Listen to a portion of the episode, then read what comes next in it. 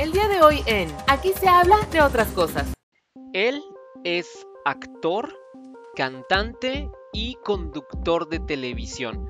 Y aunque comenzó desde muy chavito participando en diferentes concursos de talento, su primer gran aparador que le hizo darse a conocer y que a partir de ahí comenzaran las grandes oportunidades en su vida y en su carrera fue la tercera generación de la academia. Por supuesto, de esto platicamos con él y también de mm, aquellos papeles icónicos que ha hecho en el teatro, así como algunos planes que tiene en el futuro cortito. Así que vamos a conocerlo mucho más y mejor. Él es Ricardo Hernández y aquí nos habla de otras cosas. Yo soy Eric Oropesa, bienvenidos.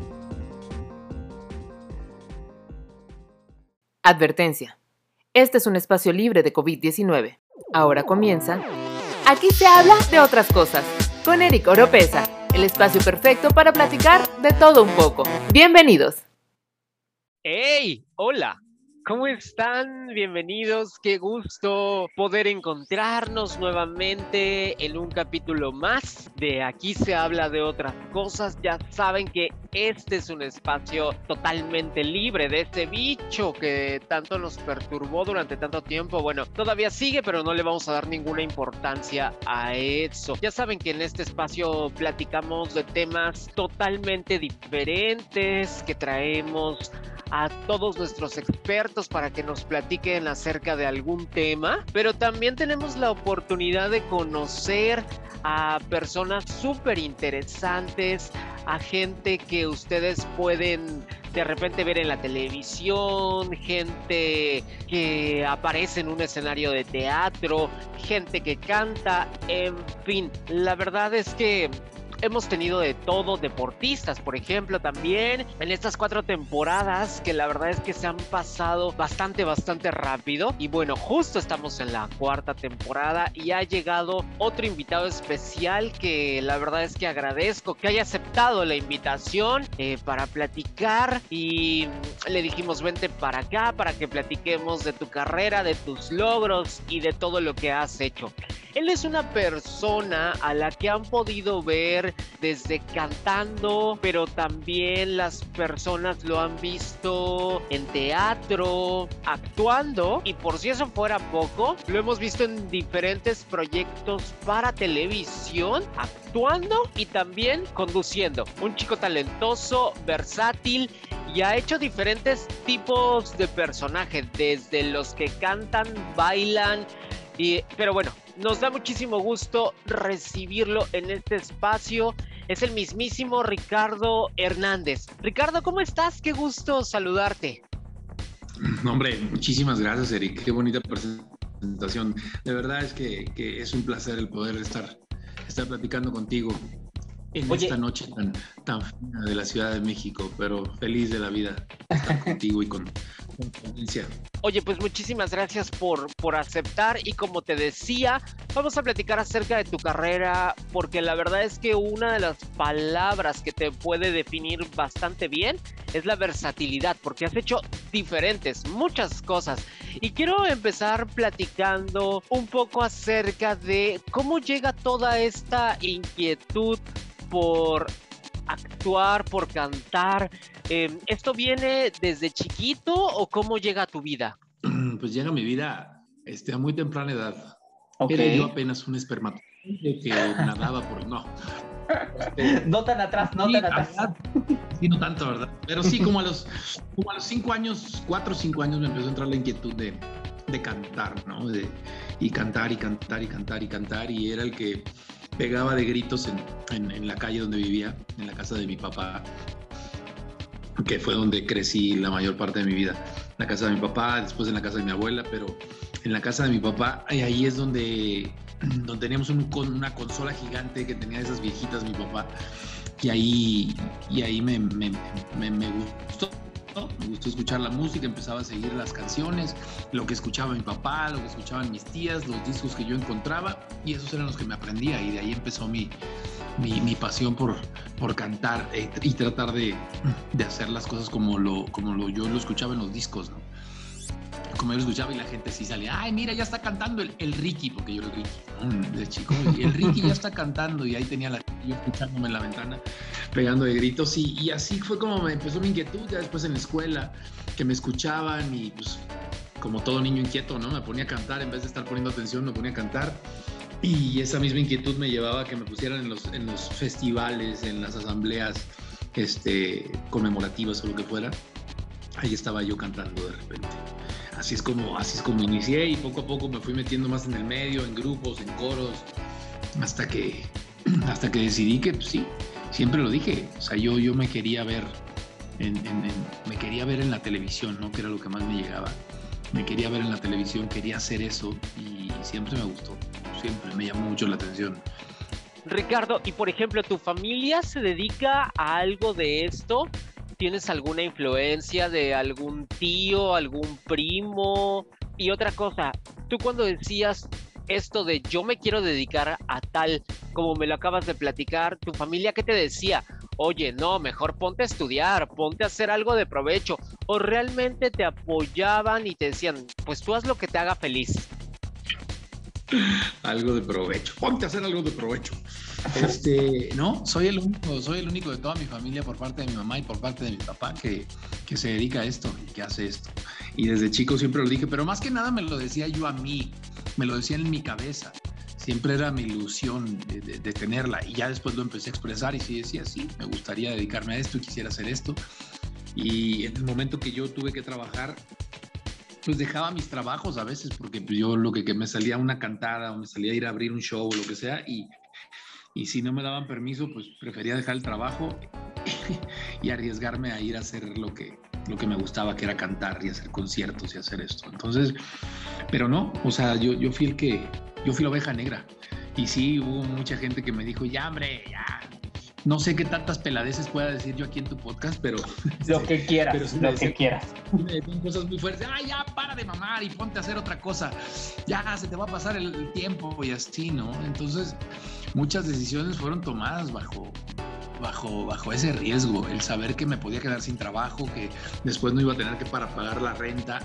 Y este, pero, pero siempre aposté por ello, siempre aposté por ello. De hecho, en, mi venida a México, ya a venirme a vivir a la Ciudad de México, eh, era muy chistoso porque dos, dos o tres semanas antes se habían metido a robar a mi casa.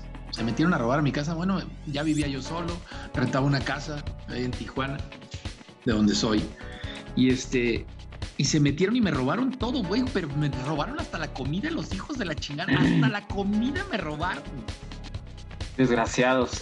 No sé si me estás, no sé si me estás escuchando todo, pero sí, o sea, hasta la comida me robaron, mi Sí, sí, sí, te escucho yo De ahí me que iba, a, que iba a recuperar todo y hasta la sonrisa una vez más, ¿no? Entonces, este, esa vez, pues yo estaba trabajando y me acuerdo que, pues en que lo que me volía a comprar yo, que un refrigerador, que este, un poquito más de ropa, porque me dejaron literal, me dejaron casi, casi con lo puesto nada más.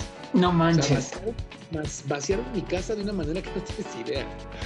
De verdad, de verdad. O sea, se dieron, se dieron el lujo de poder escoger hasta la ropa, cabrón, de, mi closet. O sea, la escogían, ah, esta no me gusta, y dejaron así unas prendillas colgadas y todo lo demás se lo llevaron. Me dejaron así, de verdad, con lo que traía puesto. De ahí, en lo que yo junté dinero, me salió la oportunidad de venirme a México y tuve que tomar la decisión, o pagaba la renta o pagar el avión para venirme a la Ciudad de México. Y pues decidí pagar el avión para venirme a la Ciudad de México y pues ya todo lo demás lo empecé a hacer acá. Oye Ricardo, ¿y tu primera oportunidad o más bien el aparador que te da exhibición fue en este caso la academia o antes de eso hay algunas otras cosas que haces? No digo, o sea, siempre, siempre, siempre lo hacía yo, te digo, en, una, de una manera local. Este, había concursos en la televisión en Tijuana, en Televisa, había un concurso muy famoso que era allá. Y, todos, los, todos los, creo que eran los martes, ¿no? en un programa matutino, en un programa de, revista, hacían, hacían, le daban oportunidad a la gente que fuera a, cantar y a interpretar sus cosas, sus, sus, canciones inéditas o lo que fuera. Y me dieron oportunidad ahí, ¿no? Pero pues digo, de una manera nacional y de una manera tan, tan, espectacular como la academia, pues sí, obviamente fue llegando aquí a la academia la primera oportunidad que tuve de, tener esa, esa exposición en, toda la República y en, pues, parte de, centro y de, pues sí, de Centroamérica, ¿no? En varios países. Y a partir de ahí, pues sí, cuando llegabas te subías a un avión y que te hablaban por tu nombre, pues ya era, ya estaba era raro, ¿no? Estaba muy bonito, sí, era, raro, pero sí fue la, fue la primera oportunidad que me dio ese, ese gran aparador, claro, sí, fue la academia. Oye, ¿y qué es lo que más recuerdas de esa época en la academia? Tus profesores, tus compañeros, los críticos, en fin, al final no es fácil aguantar toda la, toda la presión y aguantar durante tantas semanas el, estar ahí, pues guardado, llamándolo de alguna manera. ¿Qué es lo que viene a tu mente cuando escuchas la, la palabra la academia? Eh, muy bonitos recuerdos. Me divertí yo mucho. La verdad es que me divertí yo mucho. Este, si bien, si bien no era yo este, el favorito de los críticos o como fuera, pero, pero sí, sí, sí, recuerdos muy bonitos. La producción siempre, siempre me trató muy bien. Eh, eh, fui muy, fui muy afortunado de tener, de tener este, la oportunidad de estar en un, en un gran show como, como lo era la academia, ¿no? Antes de que se desvirtuara tanto como se hizo hasta, hasta la fecha, ¿no? Sí, la verdad es que sí tuve, tuve, una, una, una, fortuna muy grande de, ser parte. Me acuerdo mucho de mis compañeros, de, de, las bromas que hacíamos, de cómo entrenábamos, de cómo nos cansábamos, pero todo era disfrutable. De verdad que, que todo era, todo se disfrutaba mucho, disfrutabas mucho hasta llegar cansado, pues en la noche caer rendido después de entrenar tantos, porque digo, no vas por contarte un, una, una historieta. O sea, yo llegué ahí pesando 94, kilos y salí pesando 76 kilos. ¡Wow! O sea, sí te pusieron buenas friegas. Eran unas madrizas de, levantarte a las 8 de la mañana, desayunabas y pum, clase, ejercicio, y pum, otra clase, pum, solfa, este, vocalización, y ay, sí, y otra vez, y así seguíamos, y ay, este, vamos a ver este, las canciones, y ahora coreografías, y pues, te la pasabas activo todo el día. Entonces, sí perdí muchísimo peso. Y pues sí, o sea, esas madrizas que te ponías, la verdad es que eran, eran, eran fabulosas. Y llegar con los nervios hasta el fin de semana, si tenías bien aprendida la canción, si tenías este, bien aprendida la coreografía y todo esto, y todo lo que pasaba ahí, que de repente me, me hice fama porque se me olvidaban las canciones y, siempre esos nervios que me traicionaban al, cuando menos te lo esperabas. Este, sí, la verdad es que muy bonitos recuerdos, muy bonitos recuerdos de mis compañeros yo me acuerdo de algo, de un momento icónico de tu generación y pasa contigo y Lolita Cortés y seguro sabes a qué me refiero, que mm, ella dice, ah, es que me encanta y se pone como intensa. Lo que debo preguntar es, después de eso pasó algo, ella te dijo algo, no que hayan andado ni nada por el estilo, sino te dijo algo, se sonrojó, pasó algo después de ese momento tan televisivo? Hoy Lola lo que me está preguntando, ven, después de dos hijos nos quiere preguntar. No, este, pues hasta donde yo sé, después de ya platicar y tuve la fortuna de, de, que he trabajado con ella y sigue siendo una gran amiga, siempre nos vemos con mucho cariño en el medio porque ella es más teatrera que yo, la reina musicales por, por años y años y años por venir. De verdad es que no, siempre me lo dijo que sí, que fue muy sincera al, decir lo que se le salió, que, que lo quería expresar y que, y que, fue lo que sintió decir en ese momento, ¿no? Este, pues, me, sí me llenó de pena y no sabía ni qué decir, pues si me voy a esos momentos, pues sí me acuerdo que no sabía ni qué decir, me daba mucha risa, yo sabía que mi presentación había estado tan bien y cuando la escuché decir eso, pues sí fue así un momento de bochorno para mí. Claro. te digo, son de, los, son de los recuerdos muy bonitos que, que hasta la fecha, así como tú me lo acabas de mencionar, pasado tanto tiempo y de todas maneras la gente cuando me ve, una de las cosas que me dicen, oye, es que a mí también me encanta, y, siempre la menciona, ¿no? Entonces, de verdad es que es, son, son de las cosas bonitas que te vas a llevar contigo por toda la vida.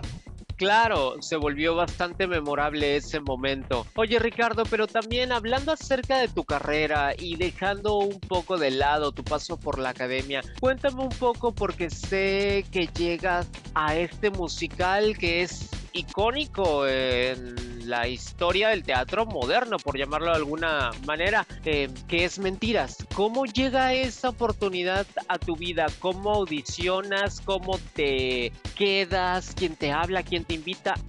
Pues mira, ya que estábamos hablando de precisamente de Lola, ¿no? un, día, un, día, yo voy y veo, veo Mentiras, el musical del que la gente de nosotros, todavía Mentiras, el musical no, no se convertía en el fenómeno teatral como tal lo acabas de mencionar, pero ya, ya era un musical este, que, que, la gente ya, ya, estaba dando de qué hablar.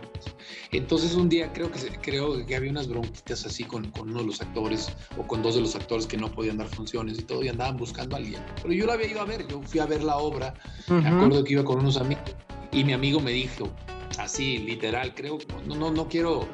No quiero decir, voy a parafrasear porque la verdad no me acuerdo exactamente cómo me lo dijo, pero me dijo, ay, ¿cómo eres pendejo? Si yo fuera tu manager ya te tuviera ahí. Así me dijo, ¿no? Ok. Según yo. Y este. Y, fue muy cagado porque una semana después me habla Lola Cortés y me dice que están buscando a un Emanuel. Digo, ¿en serio? Me dice, sí, sí, sí, están buscando a un Emanuel. Yo ya les hablé de ti y quieren que vengas a hacer casting la próxima semana. Wow. Entonces yo en ese momento estaba en Tijuana. Estaba en Tijuana y, pues nada, otra vez, a regresar a tirar de patadas, ¿no? Entonces vine, me preparé, me dijeron, este, aquí está, esto es lo que tienes que aprender, me lo mandan. Yo llegué con la canción aprendida y como siempre, cuando los nervios te traicionan, ¿no? Yo venía con la canción aprendida, con mis líneas aprendidas y cuando llegué y me puse ahí con el casting, se te va el rollo pues, feo, ¿no? Entonces entre, entre que quería cantar y quería decir los textos y quería decir se me empezó a ir y tuve una, una audición muy, muy atropellada por, por calificar de alguna manera, ¿no? Ok, por decirlo menos. Sí, sí, sí, por decirlo menos, pues, te puedo decir, puta, me apendejé bien feo, ¿no? Pero la verdad es que estaba, nuestro jefe Morris Gilbert ahí, el productor, este, encabezando a Ocesa acá, ¿no? A Ocesa Teatro estaba viéndome ahí, estaba el autor de la obra, López Velarde, eh, dos de las actrices creo que estaban ahí, y, el pianista, y yo, o sea, trataba de hacerlo y era tanto me, tanta mi emoción de no sabía cómo controlarla. Y terminé la audición y me dijeron, gracias, gracias.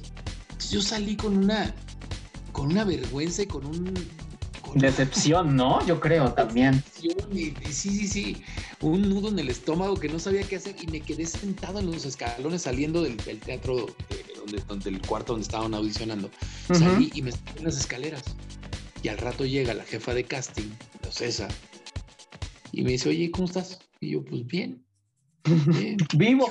Y le digo, no, no, sé, no sé qué me pasó. Dice, ya relájate, relájate. Este, a ver, haz de cuenta que no te vamos a hacer casting. ¿Tú crees que puedas hacer lo que, lo que te están pidiendo? No, por supuesto que lo puedo hacer. Por supuesto que lo puedo hacer. Me dice, pero es que, pues bueno, olvídate de que te están haciendo casting, nada más quiero que vengas y cantes algo. Me regreso al cuarto de audición, me hacen cantar toda la vida. Y me dicen, ok, va, sea, me dieron una segunda oportunidad en ese mismo ratito y por lo cual voy a estar eternamente agradecido con Morris Gilbert, con López Velarde, que me dieron esa segunda oportunidad de volver a hacer el casting y, y ahí empieza mi carrera teatral, ¿no? Empecé con el pie derecho, con un musical de, de, de, esa, de ese calibre muy padre, con, con, con, con gente súper talentosa, unas voces increíbles de las chavas. Y, y, fue donde me empecé a, empecé a pulir lo que yo quería hacer porque podrás decir la televisión, la academia, lo que sea, pero el teatro es el que te da las tablas impresionantes porque no hay repetición. No hay repetición. Como dicen muchos de mis maestros y muchos de los compañeros, el teatro está vivo. Entonces, de ahí empezó, de ahí empezó este amor por el teatro y ya no lo he soltado. Cada vez que yo me iba, estaba en el teatro y seguía haciendo televisión y seguía haciendo programas y seguía haciendo unitarios y seguía haciendo cosas, pero cada vez que tenía yo el hueco de, terminar un, proyecto, de terminar, me regresaba al teatro y me regresaba al teatro. El teatro es lo que me ha salvado. De hecho, en algunos de los pleitos, eh, para que lo digan, algunos de los pleitos que tuve con la televisora, pues decía, ah, no, pues no, ah, pues no. Entonces me regresaba al teatro y dije, de aquí puedo vivir yo perfectamente y puedo estar bien y esto me va a dar mucho más y así fue como lo hice. Entonces, este, digo, regresé a la televisión y todo, pero, pero siempre me ha salvado el teatro. Es es como mi salvación, es mi, es mi salvavidas, es mi, es, no sé, es mi colchón, mi, mi, mi red de, de seguridad, ¿no? el, el, tener el teatro. Porque pues, sí me ha ido muy bien haciendo televisión, gracias a Dios, pero, pero sí, el, el poder seguir haciendo teatro me llena, me, me, me, emociona, me emociona. Día a día, hace como un mes, estaba a punto de salir a escena y me sudaban las manos. Y yo decía, ¿qué, qué tengo hoy? O sea, ¿qué tengo hoy? Uh -huh. Y nada, o sea, me da, me da el poder experimentar eso con cada, cada, cada cuando, cuando voy a salir a escena. Y es, es, después de tanto tiempo y, y, sentir eso está muy, es muy bonito, está chingón, muy chingón. Oye, Ricardo. Así, así llegué con una audición atropellada y, y estuve en Mentiras el Musical dos años benditas segundas oportunidades que de repente se atraviesan y que al final pues yo creo que algo vieron en ti, algo sacaste a pesar de ser caótica la primera audición por decirlo así y algo vieron y, y por eso te dijeron dale otro chance a ver qué es lo que pasa y qué bueno que así sucedió porque si no no estaríamos hablando de este momento de tu vida. Exactamente y 15 días después de esa audición ya estaba en el escenario. Wow. Entonces fue, fue, fue, fue, muy bonito, fue muy bonito todo ese, todo ese momento, esa preparación, me acuerdo perfectamente de, de, mi director, me acuerdo perfectamente de los ensayos, cómo eran, este, y, y es, es, es, sí, o sea, otra vez, otro de los momentos que, que te llevas por siempre con agradecimiento y con, con mucha, con mucha felicidad de, de, poder haber sido parte de, de, este proyecto, ¿no? Que ahora está en otras manos, pero pues me imagino que, que, que será un gran éxito como lo fue hasta el año antepasado que, que, dejó de dar funciones.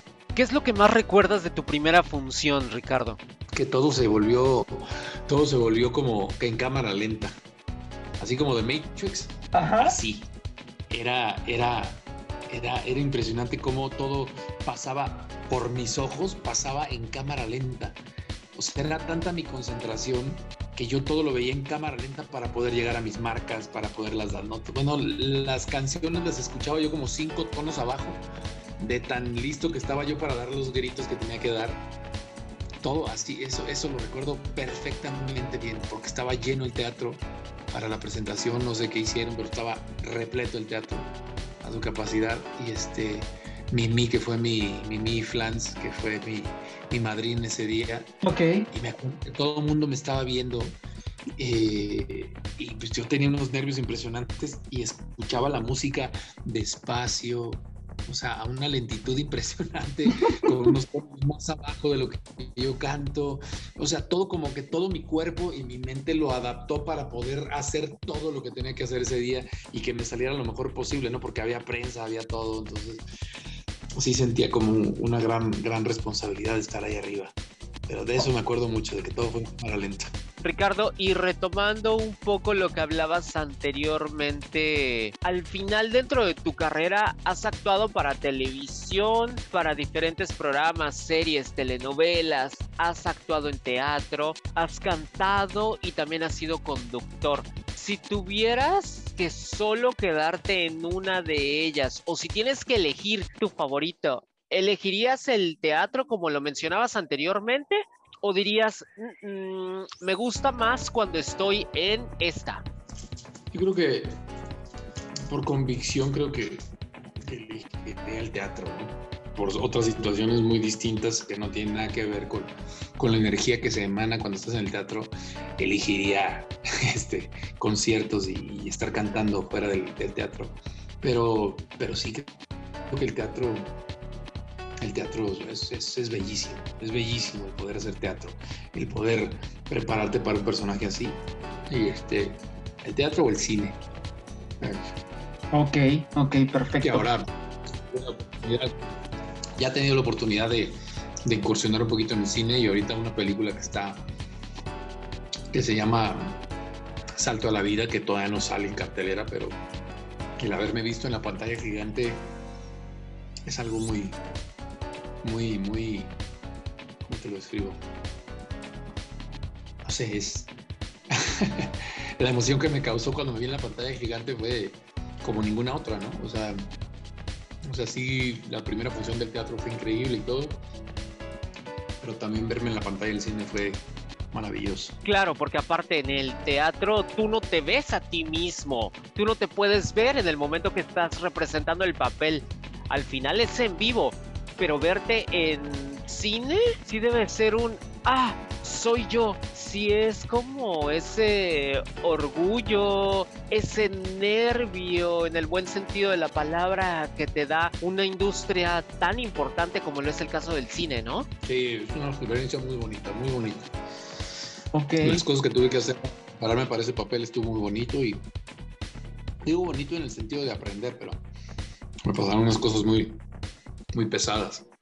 Has interpretado N papeles, has estado en distintos proyectos, pero ¿cuál consideras que ha sido el más complejo para prepararte? Porque, porque demande mucho, porque a lo mejor necesitas cantar y bailar, o era algo totalmente distinto a ti, tuviste que meter en un personaje y algo totalmente diferente a lo que tú eres. ¿Cuál de esos dijiste, hoy este no está tan fácil? Es que si te lo hablo por etapas, precisamente podría decir que Mentiras el musical por la complejidad que tenía para mis inicios, ¿no? El tener que bailar, cantar, actuar, todo eso, el seguir los trazos, el, entrar con una banda en vivo, todo eso nos ha implicado un gran reto para mí. Ya después, este, con las otras obras, yo creo que en 2 más 2 es donde más me salgo de, de mí, porque pues, es un personaje que, que está totalmente alejado de lo que yo soy en, en la obra 2 más 2. Entonces creo que ahí, ahí empezar, empezar a ver cómo, cómo tendría que hablar este personaje, cómo iba a caminar, cómo, cómo tenía que dirigirse a los demás, qué, es lo que tenía que proyectar ante los demás para dar ese papel, ¿no? Y, este que te acabo de mencionar de la película, pues también la preparación que, que, que, me tocó ver y que me mandaron, pues fue, sí fue, sí fue fuerte, pero te digo, es parte, es parte de las cosas que empiezas a aprender y, tienes que ver como eso, ¿no? Simplemente como un aprendizaje, algo que te va a servir para muchísimas otras cosas. No sé si te contesté. No, sí. Sí, sí, sí. sí, sí, Oye, Ricardo, y continuando con cosas de tu carrera, ¿hay personas a las que agradecemos que se hayan aparecido en el camino por varias razones, porque pueden ser desde lo que nos han enseñado esas personas, porque nos han brindado amistad, por el ejemplo que representan esas personas. ¿Quiénes agradeces que de verdad se hayan aparecido ahí en tu camino y qué bueno que estuvieron ahí? Estamos hablando estrictamente de la carrera. De la efectivamente en el tema en el tema meramente profesional tal cual. Creo que Lola Cortés, Lola Cortés fue, una de las piezas claves que se tuvo que, atravesar en mi vida para, para esto. La verdad es que sí, sí, sí formó una, una parte muy importante en cuanto a en cuanto a, los consejos que me dio y todo lo que me decía, este, pude, pude de, desinhibirme un poquito más. Eh, ella, tal vez también, este, como te dije también al principio del, la audición para, para Mentes, Morris Gilbert y Sergio Gabriel, que es mi productor, es con el que más he trabajado últimamente y, pero alguien que, que, no puedo dejar de mencionar que, que, no se me puede ir de las manos es, es este, este gran visionario de la televisión y de, y de la producción que es Ricardo Cueto. Yo creo que estas cuatro personas han sido claves, claves en mi carrera. Sí, completamente, completamente ellos, porque sí, o sea, sin ellos no se hubieran, no, no, no hubiera sido los, no hubieran, la bolita no hubiera brincado de la manera que brincó al no estar ellos, ¿no? Porque pues tenía que brincar de un, de un peldaño a otro y cada uno fue formando parte de, de, este, de este escalafón que tenía que ir subiendo, ¿no? Entonces, eh, eh, cada uno en su momento y, y, creo que sí, esas son las personas más importantes en mi carrera. Hay muchísimas otras, Muchísimas otras. Mencionar también a Gaby, mi maestra, este, que, los consejos que me daba, o sea, eh, espectaculares, ¿no? Pero, pero creo que ya en, el tono ya profesional, ya trabajando, ya todo, pues creo que fueron ellos, sin duda alguna. Ok, ahora, seguro has audicionado para N cantidad de papeles, de proyectos, en fin. ¿Hay alguno que recuerdes particularmente? Porque al final, pues, te late todo, si no, no harías el casting. Pero, ¿recuerdas alguno en el que no te quedaste y dijiste, ¡Uy! Este sí me duele porque de verdad, o sea, que sí te haya costado un poco de trabajo dejarlo ir porque tú digas, yo estoy hecho para ese papel y, pues no se dieron las cosas. ¿Recuerdas alguno? Este. Creo que iba a ser. Este, hice casting para hacer Los Miserables. Eh, quería hacer Los Miserables. Y yo este, estaba audicionando para hacer el papel de Javert yo fui a hacer el casting para Javert. El, el, el, protagonista es Jean Valjean, Los Miserables. Yo audiciono para Javert y me escogen para Jean Valjean. y yo tenía semanas y semanas estudiando yo el, papel yo para Jean Valjean ya después. ¿Qué hago? ¿Qué hago? Y estoy estudiando y estudiando y llego otra vez al callback porque me dieron callback. Y este, yo sí quería ser parte de los miserables. Quería ser parte de los miserables. Entonces, este, llego y, pues la verdad es que yo soy barítono hasta donde yo sé, hasta donde mis maestros me dijeron soy barítono, otros me han querido clasificar como un tenor dramático y en fin, yo sabía que las notas que me estaban dando, que las notas que tiene que este, utilizar este, este personaje en la obra estaban muy altas para mí, para mi registro en este momento. Este, tenía que utilizar otro tipo de recursos y total que yo llegué por dos semanas macheteando, macheteando, macheteando y no. No, total que les digo, ¿saben qué? Es que me tenían estudiando a mí para Javert, yo estaba estudiando para Javert y me salen con eso. No puedo, ¿qué, ¿qué hago? Dice, no, pero si puedes ahorita, este, pues bueno, a ver, cántate algo de Javert. Le digo, dame, dame dos horas y te canto. idiota. Me acuerdo que les dije, dame dos horas, ahorita regreso y me canto el otro. Porque pues yo venía todo empapado del otro personaje y no te yo nada más vi la carita que me hicieron así los, los gringos que venían y me dijeron, ok, gracias. y pues ya me tuve que salir de la audición y pues ya, hasta ahí quedó. Sí, me dijeron después, ah, ¿cómo eres pendejo? Yo, pues, güey, ¿qué querías que hiciera? Yo pedí, yo pedí salirme, ensayar tantito para regresar y hacer un buen papel, para que chingados lo hacía ahí mismo. Sí, no lo iba a poder hacer. sí, sí quería, sí quería hacer los miserables. Por lo menos fuiste honesto y les dijiste tal cual, ¿no? Así de, espérame, voy, vengo y, ya. Sí, o sea, yo lo, o sea, yo lo vi muy fácil de decirles, oye, pues déjame, voy, repaso esto y regreso y ya. O sea, pero en ese ratito, ¿no? Que me iba a ir dos semanas. Pero este, sí fue, sí fue muy cagado ese. y, creo que el de Disney quería hacer este, quería hacer Gastón en, La Bella y Bestia. Hice casting, también tuve callback, me gustó y al final, ya no sé si no me escogieron, pues iba a ser mi primer, mi primera obra de teatro, entonces yo sabía que, que me faltaba todavía terminar de plantarme, ¿no? Para poder hacer este eh, el personaje de Gastón. Ese, sería mi personaje. En una, si lo vuelven a montar. Que quién sabe, ¿no? Ya sería el, ya sería el papá de Gastón yo. Pero bueno. Oye Ricardo, y hablando de tu carrera en el tema de música, tiene un ratito que no has hecho nada. Si estoy diciendo alguna cosa incorrecta, por favor me corriges. Pero tiene algún tiempo que no tienes ninguna ningún material nuevo. ¿Decidiste pausar esta parte o es algo que dijiste, sabes qué, yo nada más me voy a dedicar a la parte de actuación, sí cantar, pero nada más en el teatro, una carrera como solista de grabar música inédita. En fin, esto lo tienes en pausa, estás pensando en algún otro proyecto, ¿qué onda? Digo, sí, el disco, no sé si lo conozcas, está en, aquí está en las plataformas digitales, se llama Aquí voy, ¿no? Ricardo, aquí voy, se llama el disco.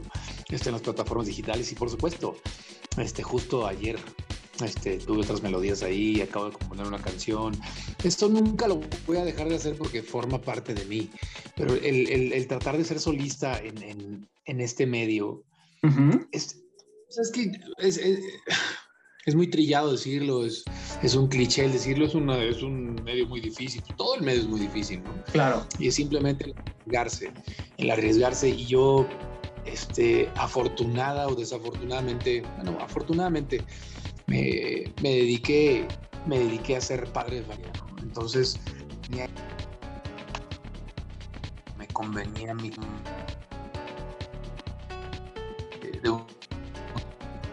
que me llevó a, a, tomar las decisiones que tomé un poquito más de seguridad. En ningún lado es seguro el trabajo, pero de alguna forma me daba un poquito más de estabilidad el estar en el teatro, el estar haciendo televisión, el estar haciendo que, que el tratar de estar picando piedra y seguir y llegar este, a convertirme en el solista que yo pensé que iba a ser, ¿no?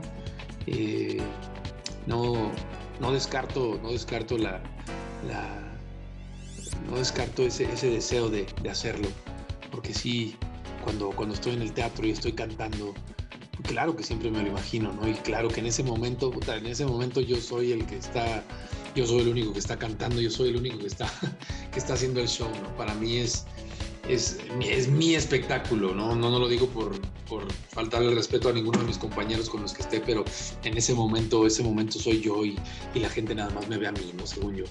Entonces, claro que no está descartado, me encantaría poder incursionar una vez más y poder este, sacar mis temas inéditos y, y tratar, de, tratar de colocarlos y, y, poder hacer conciertos, como te lo dije hace rato. Por supuesto, no, no, no, no, no está, no está hecho, no está echado en un saco roto. La verdad es que quisiera, sí quisiera hacerlo, pero son los proyectos como me van llegando, ¿no? Y las prioridades que voy teniendo, de acuerdo a las necesidades. Claro, por supuesto. Y Ricardo, hablando totalmente del lado de tu carrera, del tema meramente profesional, ¿cómo es tu vida, la, vida real, por llamarlo de alguna manera? ¿Qué te gusta hacer? ¿Qué haces cuando no estás trabajando? ¿Tu hobby? ¿Qué te apasiona?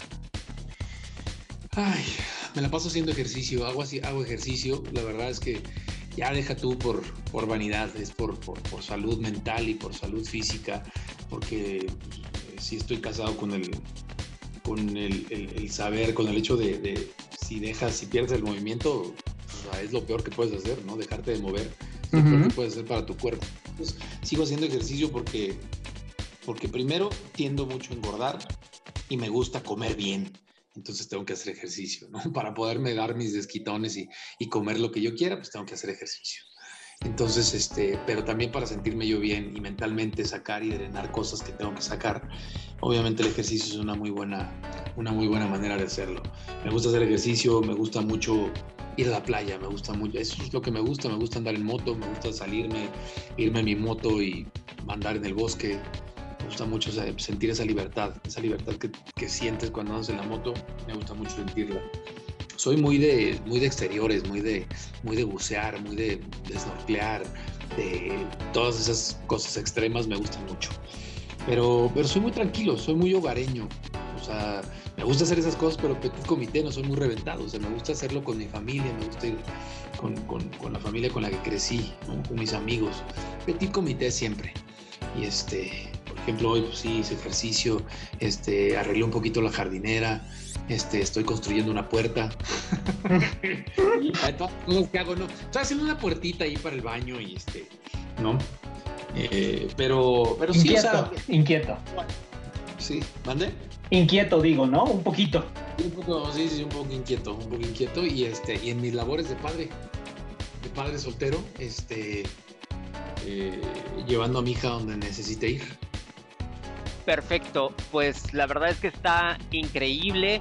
Ricardo, tenemos que ir cerrando esta plática que espero que la hayas disfrutado, te haya traído buenos recuerdos a la mente, pero también saber qué sigue en tu carrera, qué proyectos vienen, decías de una película y también no sé si hay algunos otros proyectos en puerta que quieras compartir y también por supuesto el espacio está abierto para que toda la gente te pueda seguir en tus redes sociales y conozca más de tu trabajo, de tus nuevos proyectos. Y bueno, pues justo ahora es el momento, Ricardo. Cuéntanos, por favor. ¿En dónde me pueden encontrar? En el teatro de jueves a domingo, en Como Quieras Perro Mámame, o en la obra 2 más 2 también de jueves a domingo. Eh, en los teatros aquí, en un teatro que está aquí al sur de la Ciudad de México. Y Lo puedes la- decir sin problema, ¿eh? Sin problema. En el Royal Pedregal, que está a 2 más 2, y en el Teatro Renacimiento, que está en la Colonia San Rafael. Eh, los proyectos esperemos que este año se concrete y que salga la película y que esté en salas para verse la película, la cual se llama eh, Salto a la Vida. Y hay otros proyectos que estamos desarrollando ahí que también son para cine y, y otro para teatro. Espero que, espero que se dé. Nunca hablo de mis proyectos, ahorita te lo estoy diciendo porque están todavía guardados. En el momento que ya puedo hablar de ellos, la verdad es que todo- todos lo hacemos así, todos los artistas los, los- los has escuchado, a los actores te lo dicen. No, es que se salen los proyectos y no sé Claro. qué. Una creencia ahí que tenemos ahí rara, ¿no? Pero, pero sí, la verdad es que la energía es muy, muy rara, pero de verdad es que sí existen ¿no? las energías. Pero eh, en eso estamos, en eso estamos trabajando en el siguiente proyecto. Esta película ya ganó, ya ganó, ya ganó dos premios en algunos concursos en los que estuvo y esperemos que, esperemos que pronto la- le puedan dar vida en las salas aquí en, nuestra, en nuestro México querido. De verdad es que esperemos que sí. Está, te digo, se siente muy bonito estar en un proyecto como ese y que se ha hecho con tanto amor y con tanto dedicación y, todo el empeño que le ha puesto toda la gente que está involucrada en el proyecto. Y de verdad es que espero que este año se pueda ver a luz. Y en mis redes sociales me encuentran como guion bajo arroba Ricardo Soy en todas. Perfecto. Guión bajo, arroba Ricardo Soy. Ahí te encuentran. Mándeme. Arroba guion bajo Ricardo Soy. Arroba guion bajo Ricardo Soy, ¿no? Ah, sí, sí, sí, sí, Twitter. perdón. Twitter. En sí, no, no, yo lo dije mal. En Twitter y en, y en, y en- y en Instagram, en Facebook, igual, Ricardo Hernández, todo. Y ahí estoy, ¿no? Este, estaba con lo de, también con lo de Date un Break, que eh, estaré lanzando la segunda temporada este, este año. Espero que, espero que nos vaya mejor este año, ¿no? Ahí en tu canal de YouTube, ¿no? ¿Cierto? En el canal de YouTube y en Instagram también los tengo. Excelente, pues ahí es donde te pueden encontrar y justo en tus redes sociales te pueden enterar de todos los nuevos proyectos y las nuevas cosas que se vayan cerrando y que todo mundo pueda conocer más y que te echen buena vibra, que esa es la parte más importante. Exactamente, mi Eric. Y a ti muchísimas gracias y, y mucha mierda, mucho éxito en tu, en tu podcast. Que sigas haciendo muchísimos más y, y qué placer el que me hayas invitado. Muchísimas gracias.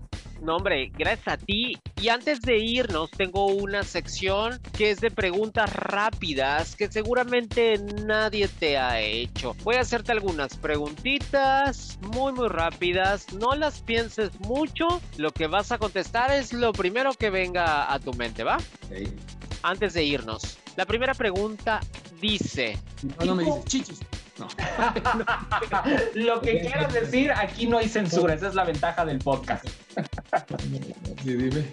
Vamos con la primera pregunta. Tipo de tienda en la que puedes pasar horas enteras.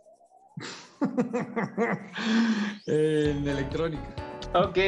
Palabra que te molesta mucho escuchar. Hey, hasta luego. Ok. Alimento que de chiquito te obligaban a comer y que no te gustaba. Hígado. Después de prender la luz, cuando llegas a tu casa, ¿qué otra cosa sueles hacer? Sacarme todo de las bolsas. Ok. Si no te llamaras Ricardo, ¿cómo te hubiera gustado llamarte? Alejandro, creo. Ok. ¿Algún, algún olor raro que te guste? Raro que me guste. Ajá, como, no sé, gasolina, este, libro nuevo, o sea, como esos olores que no son tan convencionales, coche nuevo, no sé. No sé, como lo saladito de la piel. Ok. ¿Algún documental, serie o película rara que hayas visto últimamente en alguna plataforma de streaming que recuerdes? Rara.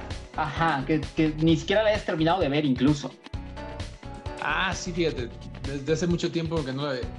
La mala educación. Ok, Gael García Bernal. ok. Dije, ah, qué raro. ¿Algún grupo de WhatsApp que tengas silenciado? Todos. Ok. Pieza de pan dulce preferida. El, ay, es que no sé ¿cómo se llama? Es, un cuernito con higo. Sí, un cuernito, un cuerno con, con higo. Ok. Pasillo del súper que te gusta visitar. El de los dulces. Ok, ahí están las preguntas. Ricardo, gracias por haberlas contestado y espero que te hayas divertido y la hayas pasado bien. Y pues nada, ¿algo más que quieras agregar? Nada, nos vemos en la quinta temporada. Me haces un espacio para la quinta temporada. Ya te tendré muchas más noticias. Muchísimas gracias, Eric, de verdad. Va. Gracias por tu tiempo y gracias y a ti que me estás escuchando. Oye, te Va. mando un beso. Ándele, ándele, ya, ya escucharon, ya escucharon todas y todos. Bueno, pues ahí está, Todos. Ricardo. Todes. Ay, eso, eso es lo que me caga. Perdón, cambio mi palabra y mi respuesta. Me caga la palabra amigues. Amigues, vayan y chi. No, perdón. No, Ya, tranquilo, tranquilo. Perfecto, Ricardo, te agradecemos tu tiempo y por supuesto pronto te invitamos para que regreses y sigamos platicando porque aquí se habla de otras cosas, ¿va? Exactamente. Muchísimas gracias. Que tengas una gran semana, un gran mes. Te dejo un abrazo. Muchísimas gracias. Listo, Ricardo, ahí está. Y yo tengo que despedirme. Gracias por haberme acompañado. Y pues ya saben que todo aquí se pone muy interesante, bien divertido y la verdad es que nos encanta que vengan los invitados especiales porque conocemos a gente en otras facetas y siempre tienen cosas interesantes que platicarnos. Yo soy Eric Oropesa y tengo que contarles que yo también tengo redes sociales y me encuentran en Twitter como arroba y en Instagram arroba soy. Ahí está toda la información de este podcast, ahí están todos los capítulos y ahí me puedes encontrar. Gracias por haber escuchado este capítulo y estaré de regreso con muchos más. Gracias, que pases una excelente tarde, noche, madrugada, mañana, cuando quiera que sea que estés escuchando este podcast. De verdad, gracias infinitas por hacerlo. Soy Eric Oropesa, un abrazo, adiós. Adiós. Platicamos muy a gusto, ¿verdad? Claro, porque aquí se habla de otras cosas. Te esperamos en la siguiente.